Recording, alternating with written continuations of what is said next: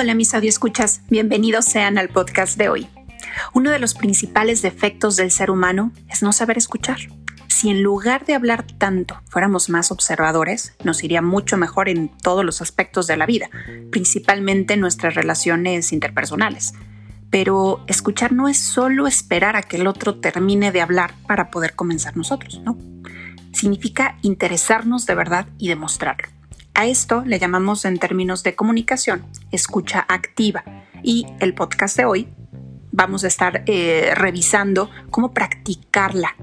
Fíjense bien, practicarla con la palabra, con la voz y con todo el cuerpo. Es decir, colocarnos en modo escucha activa. Este podcast es una excelente secuencia del episodio anterior donde hablábamos de la importancia de la comunicación no verbal como parte de los factores que definen el carisma.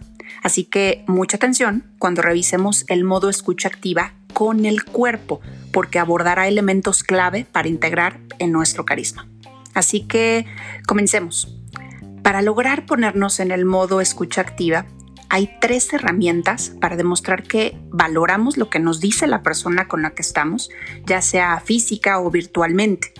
Vamos a revisar estas herramientas. La primera es mostramos atención con la palabra, es decir, confirmamos que escuchamos y comprendemos con expresiones del tipo entiendo, sí, de acuerdo, sí, es así.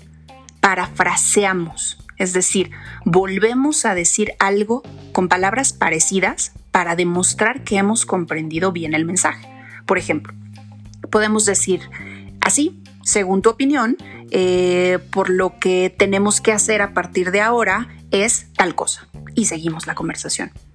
Preguntamos para tener más información, pero también para mostrar interés. Por ejemplo, ¿y cómo te sientes con el resultado?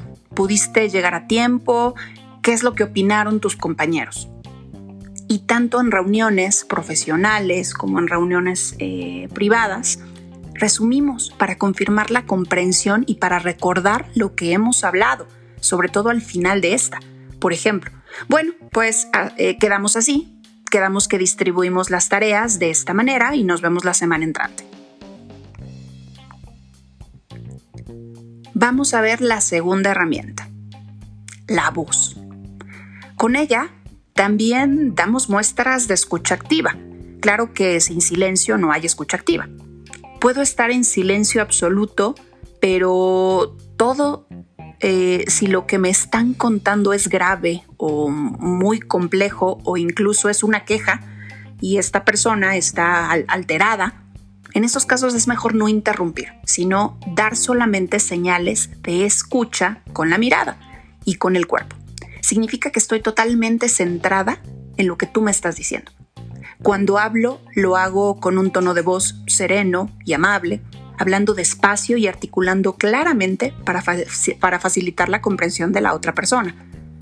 Por medios virtuales, tengo que dar señales de estar ahí con muestras de atención del tipo, Mm, oh sí, ajá, correcto, entiendo, de acuerdo, etc. Vamos con el tercer y último, pero no menos importante, el lenguaje corporal.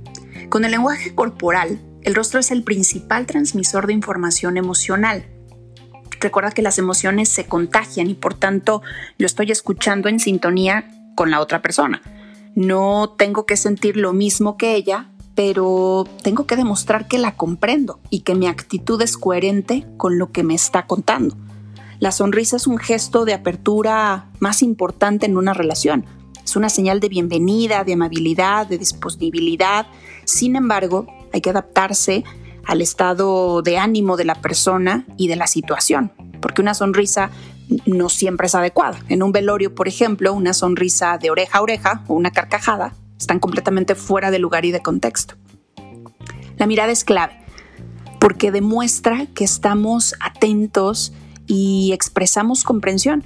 Si mantenemos el contacto visual, estamos valorando a nuestro interlocutor, estamos abriendo el canal de comunicación. Recuerda que no escuchamos con las orejas, sino con los ojos. También el cuerpo escucha. Tiene que tener una posición corporal abierta, receptiva, activa ya que con un cuerpo apagado, rígido, con brazos cruzados, sin, refleja que no tenemos ganas de escuchar. Recuerda, la mejor forma de persuasión, la vía para conseguir la confianza de los demás, no es hablar, sino escuchar de manera comprometida e inteligente. Solo si has escuchado antes, podrás hablar después para influir en los demás. Así que a ponernos todos en modo escucha activa para asegurar una comunicación que fluya de manera correcta. Inténtalo en la siguiente reunión o conversación que tengas y analiza el resultado. Esta capacidad es como un músculo que hay que entrenar y trabajar. Tomará tiempo, pero cada intento que realizas te acerca más a tu objetivo final. Así que a ponerlo en práctica. Nos escuchamos en el siguiente podcast. Un abrazo.